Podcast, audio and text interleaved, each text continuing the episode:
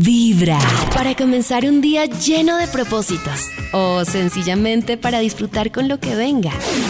Cada día con su afán y cada corazón con buena vibra. Esta es Vibra en las mañanas. A esta hora en Vibra les recordamos que estamos en esta temporada para cuidar el corazón.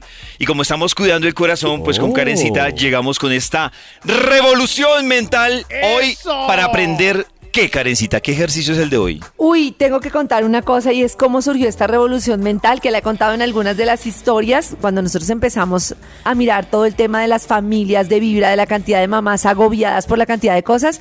Recuerdo que yo empecé a hacer unos contenidos que era para niños y entonces hablábamos del Montessori, de cómo hacíamos para que los niños estuvieran bien.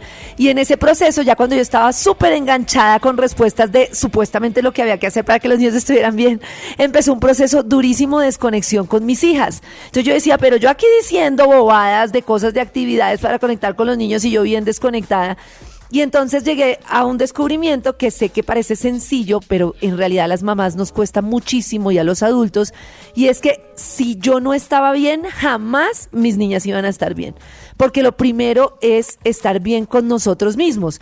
Y entrevistamos a una terapeuta y está ahí en Revolución Mental que se llama La persona más importante de tu vida eres tú. Ustedes encuentran ese podcast como Crecimiento Personal y Revolución Mental en vibra.co, en Spotify, en las diferentes plataformas.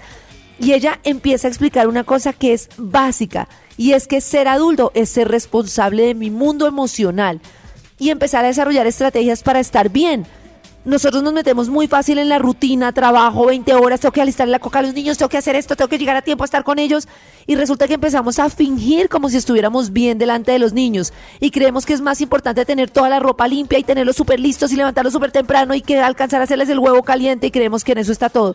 Y en ese acelere los niños empiezan a tener un mundo emocional súper complejo, porque el niño no aprende por lo que le digamos, sino copia intuitivamente y por osmosis el estado emocional de sus papás. Y por eso estar felices genuinamente, dedicarnos un tiempo para ver algo que nos guste un momento al día, relajarnos un momento al día, compartir con una amiga, tener una red de apoyo para contarle que nos sentimos mal, es clave porque, miren, les aseguro, como en los aviones, primero la máscara para mí y luego para mis familiares, para mis papás, para los niños. Si ustedes no están bien, su entorno no va a estar bien y mucho menos los niños todas las mamás, y quiero darles un mensaje súper importante, que dicen que están en una relación matrimonial por sus hijos sin estar felices, que están haciendo este sacrificio por sus hijos, pero que sus hijos van a ser felices, no van a ser felices sus hijos si ustedes no lo son.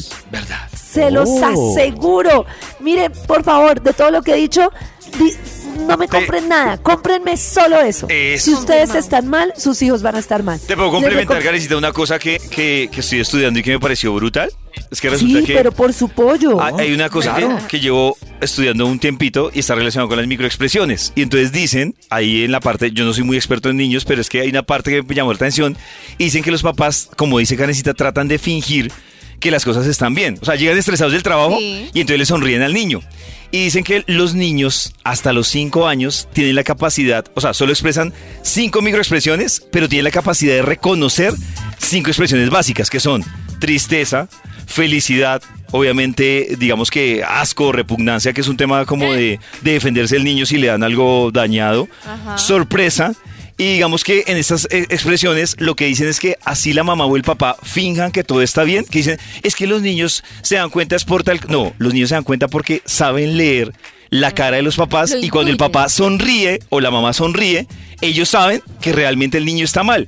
Y empiezan con un tema de aprendizaje que es, si mi mamá está ocultando su tristeza, es porque está mal yo manifestar la tristeza. Claro. Y por eso empiezan los niños a reprimirse. Y después de los cinco años es que los niños empiezan a, a detectar ya la diferencia, digamos que entre la rabia, el odio, la ira. Pero cuando una mamá llega y dice, no, me limpio las lágrimas y le sonrío a mi bebé y juego con él, y dicen, el niño se está dando cuenta que usted está triste. Y Entonces, ese es el problema que tenemos todos los adultos, que por eso no aprendimos a gestionar nuestras emociones. Ajá. Yo hoy primero trato de estar bien, porque obviamente hay que tener, hay que tener consideración por nosotros mismos, pero segundo, los días que estoy mal, porque de eso se trata. Claro. Muchas veces les digo a mis hijas, hoy tengo un mal día, hoy estoy súper molesta, hoy estoy cansada y no puedo jugar contigo igual porque me siento cansada, hoy estoy súper triste y me sorprende cómo avanzan ellos. El otro día Simona me dijo, ay mamá, es que estoy molesta contigo y siento una cosita aquí en la boca, el estómago, Ay, y me me pareció maravilloso que me lo dijera. Es como, Ah. ay, es- ella sí es consciente de sus emociones, no es como, voy a mostrarle a mi mamá que estoy bien. Entonces, ojo que no se trata de sonreír todo el tiempo, se trata de ser genuinos, o sea, de ser como somos, de entender que hay diferentes estados emocionales a lo largo de la semana, del día. Y también de dejar de eso que nos enseñó la religión, que estar bien es sacrificarse y que en el más allá entonces vamos a estar bien. ¿Qué pasa si ustedes llegan donde Chucho y le dicen, ya me sacrifiqué, aquí estoy? Y, se- Chucho, Chucho. les dice, pues se fregó porque era en vida que tenía que disfrutar. ¿Quién le garantiza a usted que que esa vida de sacrificio le va a ganar cuál cielo? A mí me parece que eso Ponga- friega a muchas mujeres y es lo que dice Karencita del tema del sacrificio. O sea, basado en me siento mejor, entre más me sacrifique, mejor me debería sentir. Y, y lo que terminan es con los años en una frustración, porque pues No. se, se fue, es un sacrificio y termina frustrado. Este capítulo se llama La persona más importante en tu vida. Sí, Eres dime. tú y ustedes lo encuentran en el canal de Vibra eh, de ¡Eso! Spotify. Y de verdad, pilas, pilas, a trabajar las cosas que nos duelen y a estar felices genuinamente.